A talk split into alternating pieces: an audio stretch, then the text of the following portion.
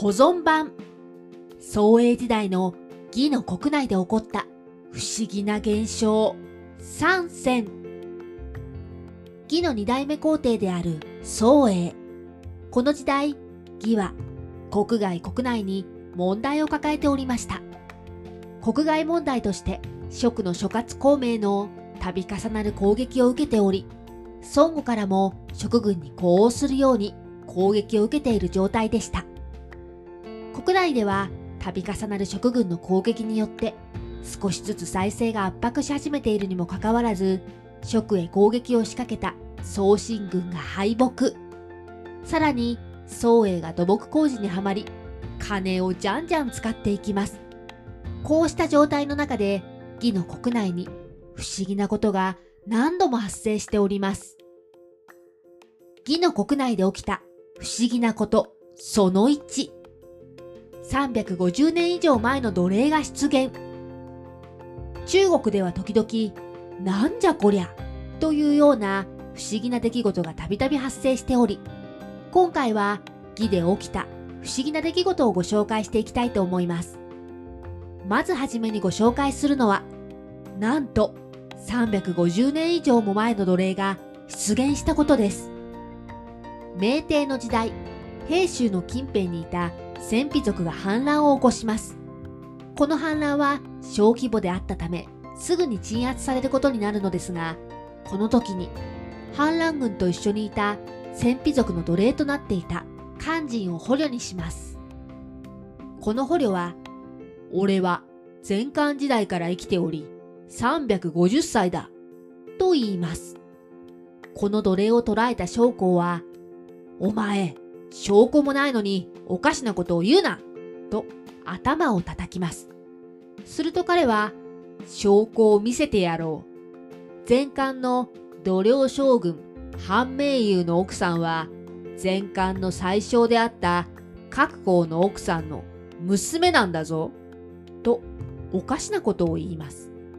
このことを聞いた将校は上司に相談すると中央へ送れと言って彼を朝廷に送ることにしたそうです。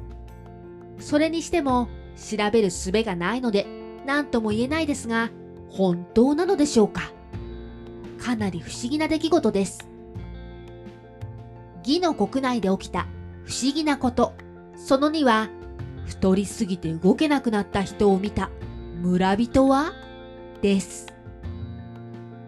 義の都である洛陽に大食いの男がおりました。彼は大人10人前くらいの飯を常に食い続け、太りすぎて動けなくなってしまいます。このことを知った役所の偉い人が彼の身元を調べると、以前父親が遠い場所の倹約人だったことを突き止めて、彼をその地へ送ります。そしてその役人は手紙に、君のとこの県で役人をやっていた時の息子である。面倒を見てやりなさい。と書いて彼に渡します。そして県に到着した肥満で動けなくなった男は県から村に移されて養われることになります。男は村に到着すると早速飯を食い始めます。するとこの村の住人たちは初めのうちはよく食うやつだぐらいにしか思っていなかったのですが次第に大量に飯を食い続けているその人物が気味悪くなり、村の人々は一年すると食欲が一切なくなってしまうのでした。義の国内で起きた不思議なことその3は、30年間地中生活？それとも死者が復活？です。義の北方に大元と言われる場所があります。この地で村人がある墓から声がするということで、墓を破壊すると、なんと女性が生きたまま出てきます。体調に別段異常はなく、しっかりと話すことができたので、大元の役人は彼女に色々と尋ねることにします。まず役人は、どうしてこんなところにいたのだと尋ねます。しかし彼女は、私にもわかりません。と困惑した表情で返答。その後もいろいろと質問するのですが、彼女はほとんど満足に答えることはできませんでした。しかし、一つはっきりしていることは、彼女が埋まっていた墓の上に茂っていた木は、樹齢30年以上経っていたことだけは、しっかりと把握することができたそうです。三国志ライター、黒田蓮の独り言。義の明帝の時代にも、いろいろ不思議なことが発生しております。